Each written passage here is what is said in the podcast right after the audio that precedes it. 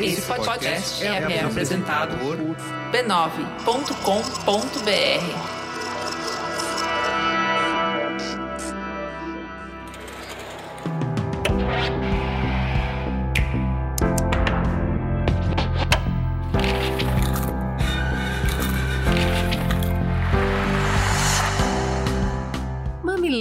mamiletes, bem-vindos ao nosso espaço de reflexão a partir de produções culturais.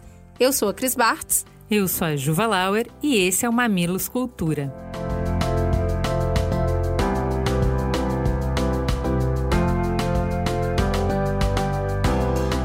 Hoje, o que inspira a nossa conversa é a comédia e o documentário, que é uma mistura de documentário com ficção, Borá 2. 2006, Borat tomou o mundo de assalto com uma das comédias mais influentes dos últimos 15 anos. Fingindo ser um jornalista exótico do Cazaquistão, Sacha Baron Cohen fez piada com Deus, o mundo e principalmente com a cara dos norte-americanos.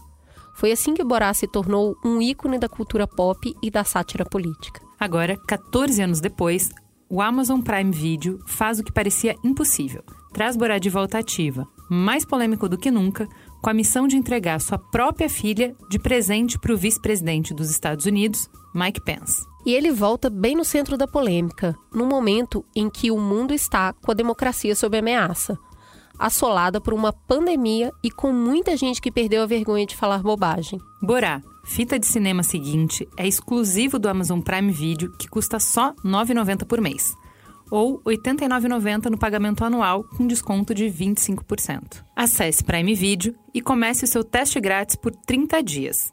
Amazon Prime Video. Os maiores sucessos você só vê por aqui. Antes da gente conversar sobre o que nós refletimos a partir desse filme, temos uma novidade. A Vult está com Mamilos Cultura para tornar o nosso programa ainda mais divertido e reflexivo. Então a gente já chega com uma pergunta: Que mulher já te inspirou? E eu explico por que, que eu tô perguntando isso. Quem de nós aqui nunca sofreu com olhares jogadores? Diz aí, Juliana. Mas o que acontece é que a gente acaba aprendendo com essas experiências e passa a olhar pra gente mesmo de forma positiva. A gente vai transformando a autoestima numa aliada, não só da beleza, mas também de identidade. Só que isso não quer dizer que a gente fica imune aos preconceitos é que a gente não está mais disposta a se deixar influenciar por eles. O que muda então é a atitude. Nesse processo de transformação, provavelmente você olhou para alguma mulher e pensou: Meu Deus, ela é incrível! Olha a autoconfiança que ela tem, eu amei isso. Amei esse brilho, essa luz, eu quero isso também. E aí, essa beleza te inspirou e te ajudou a virar o jogo. Mas por mais que hoje você se veja aí toda linda e poderosa, você sabe que nem todo mundo chegou lá, né? Nem todo mundo se enxerga assim. Mas por mais que a gente queira, nem todas as mulheres estão nesse lugar. Então o convite agora é mudar a pergunta para quem você quer inspirar. Vem, conhece mais sobre o movimento Uma Beleza Inspira Outra no YouTube da Vult, youtube.com.br barra Vult. E aí, dona Cris, onde é que esse filme te bateu? Menina, olha, eu vou te falar que, no mínimo, o filme é incômodo. Ele é bastante incômodo. É, eu tinha acabado de assistir, né? Eu mandei uma, eu mandei uma mensagem para você falando: gente, falaram que era comédia, mas é de terror. então, eu acho que a primeira coisa que me bateu é que na primeira parte inteira do filme, eu fiquei assim: isso é verdade ou isso é mentira? Isso é armação ou isso é realidade? É tudo ator ou ele realmente deu uns enquadra na galera? Não é? Então, assim, eu acho que isso é um questionamento bastante comum em todo mundo que vai assistir, que é tentar diferenciar o que, que é ficção do que, que é realidade. E essa separação, e, e aí da metade para frente do filme, eu percebi que essa separação é turva porque ela tá turva hoje na sociedade. Então o filme já dá um recado muito forte quando ele coloca isso. Então quando eu vejo uma pessoa reproduzindo algo que eu detesto, eu falo, sabia, tá vendo? Então aquilo para mim é realidade. Quando eu vejo uma pessoa mais desconfortável no papel que ela tá fazendo, ah, isso aí é ficção, essa pessoa não ia ser tão boa. Essa pessoa não ia se rebelar dessa maneira. A régua porque é ficção e realidade sou um pouco eu. E aí esse questionamento na segunda metade do filme pra frente ficou muito latente pra mim. Então, é, é, um espelho, na minha opinião, um espelho muito forte do que a gente está vivendo hoje em dia, que já não tem uma verdade mais absoluta. É, e daí quando você fala de não ter uma verdade absoluta, a gente ficou um tempão debatendo isso, né? De Nossa. como tá difícil, porque alguns limites que são para passados, eu fiquei com a percepção que a pessoa estava muito incomodada, mas que ela estava nesse lugar de que, gente, agora nada é consenso mais tudo pode, tudo pode ser questionado, então eu não sei como é que eu posso me colocar, né? Os limites que estavam muito rígidos na sociedade, agora estão sendo, tudo está sendo questionado. E aí, vai ser questionado pro bom, que é, olha, eu sei que todo mundo disse que podia bater em criança, mas agora não pode mais. Eu sei que todo mundo disse que era o órgão sexual que determinava gênero, mas agora não é mais. Eu sei que, então assim, tudo que era óbvio foi colocado como calma, a gente pode discutir. E o efeito colateral disso é que os absurdos, as barbáries, também estão tentando se colocar como: não, então eu também vou entrar aqui com uma roupa da Ku Klux Klan e é só a minha opinião, você vai ter que me respeitar. E aí você fala: não, galera, não, pera. Então, se eu posso questionar gênero, eu posso questionar também se a Terra é plana? Não, isso aí não. Ué, mas quem tá falando que não? E eu acho que isso fica muito claro no filme e ele vai ficando cada vez mais incômodo. Então, assim, quando a gente põe tudo a xeque, tudo a ser questionado, tem um bônus, que é construção de novas realidades, mas tem um ônus. Não é só você e a sua galerinha que vai questionar. Os limites do, do que é aceitável ou não vão ficando mais borrados, né? E as pessoas, claramente, para mim é visível no filme o incômodo das pessoas, que eu não acho que necessariamente quem aceitou barbárie estava confortável com isso, mas as pessoas estão incomodadas e falando assim: o que, que eu faço? Porque antes eu podia expulsar da minha loja, agora não pode mais expulsar. Vou dar um exemplo, tá? Eu não posso expulsar alguém porque é gay e eu não concordo. Eu posso expulsar alguém porque ela é antissemita? As pessoas estão confusas. Eu não acho que tem nenhuma simetria entre as duas coisas. Eu só tô dizendo que era muito claro os, os limites que eu tinha. E agora as pessoas estão bem confusas. E é aí que eu acho que a percepção do que rege a vida de cada um é o que está em jogo. E aí é o segundo ponto que eu trago que bateu muito forte em mim no filme, que a sociedade basicamente está se dividindo em três tipos de pessoas. As pessoas que fazem vi vista grossa, que não se envolvem, que não falam, seja porque ela sente que ela está presa numa estrutura da sociedade. Então, assim, eu não vou questionar porque eu sou um funcionário aqui na loja, meu trabalho é vender e não questionar quem está comprando.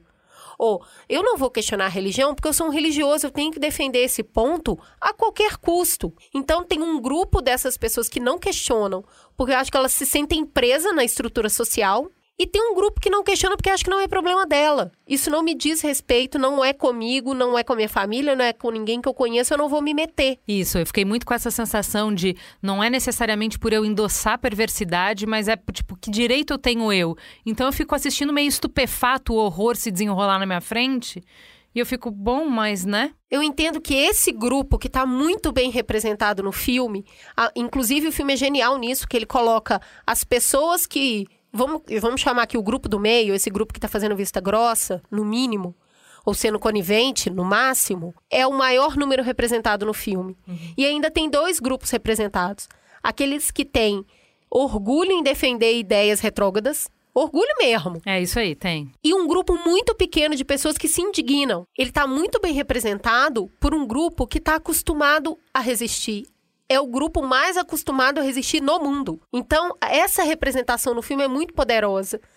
E aí, quando eu olho para esse grupo maior, que é o grupo do meio, que fala, ai, mas eu deveria me pôr, eu não deveria me pôr, o questionamento que eu trago para mim, eu já falei isso com você, Ju, várias vezes, é: eu tenho na linha de frente os direitos humanos, né? Então, se tá ferindo uma vida, se uma vida tá sendo colocada em risco, eu tento não julgar o porquê daquilo. Simplesmente uma vida não deveria estar em risco. E aí, o que eu percebo é que o grupo que fica, eu deveria me envolver ou não, eu deveria falar ou não, tem muitas vidas em risco ali. Mas ainda assim, parece que a estrutura social pesa mais do que uma vida em risco. Posso falar? Eu vou dar um exemplo que vai te tornar mais pessoal e ficar mais difícil de julgar. Quando a gente tinha filho muito pequenininho, só o Benjamin ainda, bebezinho, quando a gente estava numa loja de móveis, o Merigo viu um pai pegando uma criança pelo braço e gritando com uma criança bem pequena. O Merigo queria ir lá voar no cara. Ele não pode fazer isso com a criança, não pode. E é direitos humanos. E é uma criança, um ser vulnerável. E eu segurei o braço dele e falei: é o pai da criança, você não pode se meter. Eu acho que é esse conflito que o Borá coloca muito bem colocado. A gente começou, a, a gente não sabe mais, entendeu? Em que momento eu tô te invadindo, em que momento você tá desrespeitando o grupo, o coletivo, você tá abusando de uma criança na frente dos outros. E eu acho que realmente isso é um incômodo, isso é uma pergunta. Não, e outra é coisa. que ele leva pra situação bizarra, Não é né? bizarro, porque tem várias situações lá que é exatamente o que você está falando. É um pai expondo uma filha. Eu deveria ou não, já que ele tem autoridade sobre ela? Exato, exato. E aí, é, esse lugar do eu deveria ou não, a gente volta lá na Hannah Arendt, que é no silêncio dos bons que o mal se faz. Nos que só cumprem o, o seu papel, né? Gente, eu não, eu não concordo com isso que ele tá falando, eu só tô fazendo a cobertura de um bolo. Eu acho bizarro o que ele tá escrevendo, mas não fui eu que escrevi. Eu só tô É isso. escrevendo. Aí meu é a banalidade do é mal. É isso Então aí. vira a banalidade do mal. Eu acho que é isso que está colocado ali. Enquanto tem um silêncio de um grupo enorme de pessoas, esse mal ele vai ficando cada vez maior, Maior. porque ele vai Mais ficando banal. ousado, né? Exato. E é ousado mesmo, porque É. o ápice do filme chega no ápice da banalidade do mal, que é o poder tudo. É isso aí.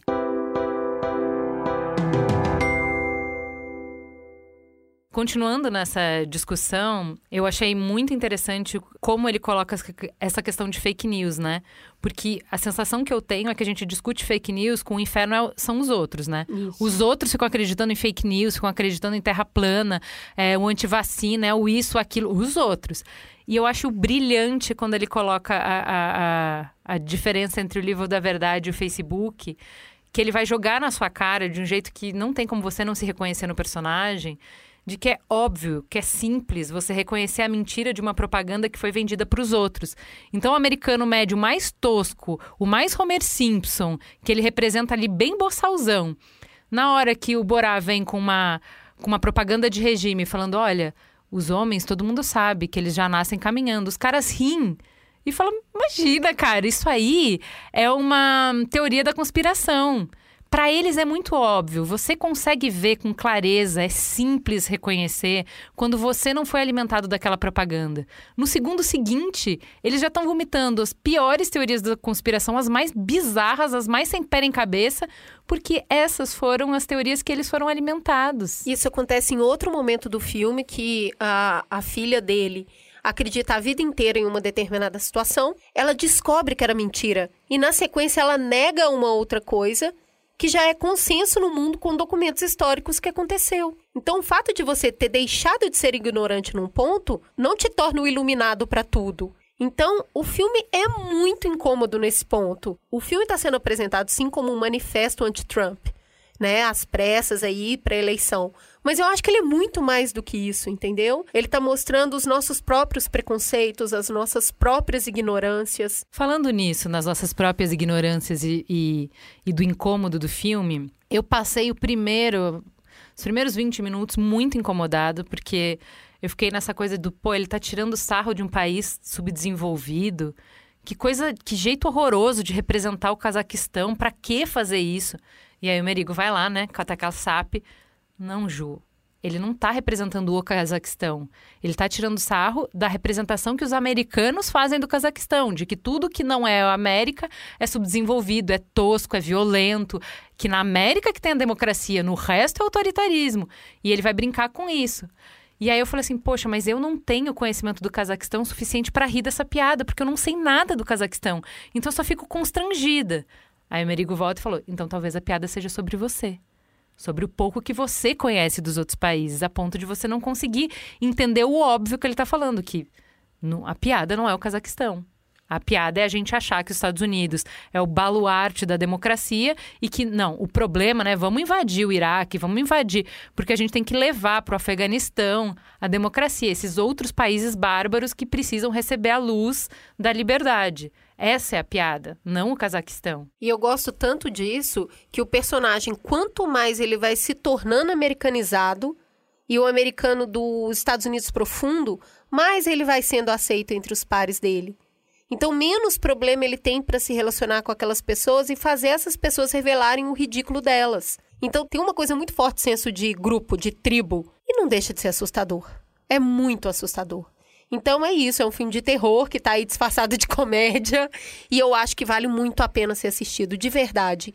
Talvez eu não teria assistido esse filme se não tivesse tido tanto frenesi em volta e eu achei que valeu muito a pena. É, eu também. Para mim, eu precisei dessa tecla SAP, eu precisei de explicação para conseguir, porque ele realmente foi muito incômodo para mim em alguns momentos. Mas em outros momentos, eu achei que é, é, essa, o trabalho do humorista, que é colocar uh, milimetricamente o alvo da piada descortinar como ridículo, eu achei que ele fez muito bem na questão do, é, de clínica de aborto. É surreal como a pessoa consegue descortinar o quanto a vida da mulher não vale nada e a vida de um pretenso feto que nem está vivo ainda e que pode oferecer risco para a mulher é muito mais importante e não mais importante por causa desse feto, mas mais importante porque um dogma religioso está por trás disso. E jamais pode ser questionado. Questionado, exato. Para fechar, eu queria sugerir atenção especial na atriz que faz a filha do Borá. Sensacional. Eu fiquei, eu fiquei nervosa por ela. Muito. Porque tem algumas cenas que claramente não são armação. Tem cenas que claramente ela está diante de pessoas que são importantes naquela sociedade e ela consegue desempenhar o papel que precisa. Ela está contracenando com uma pessoa de verdade. Ela tem só 24 anos. Eu tava nervosa assistindo aquilo, não sei como é que ela conseguiu. É realmente brilhante. O trabalho do Sacha eu já conheci em outras obras, ele, ele é um, um colosso mesmo, mas ela rouba o filme dele. Concordo. Temos um programa? Temos um programa. Fica gostosa a sensação de mais uma Mamilos Cultura no ar. Um beijo, até semana que vem.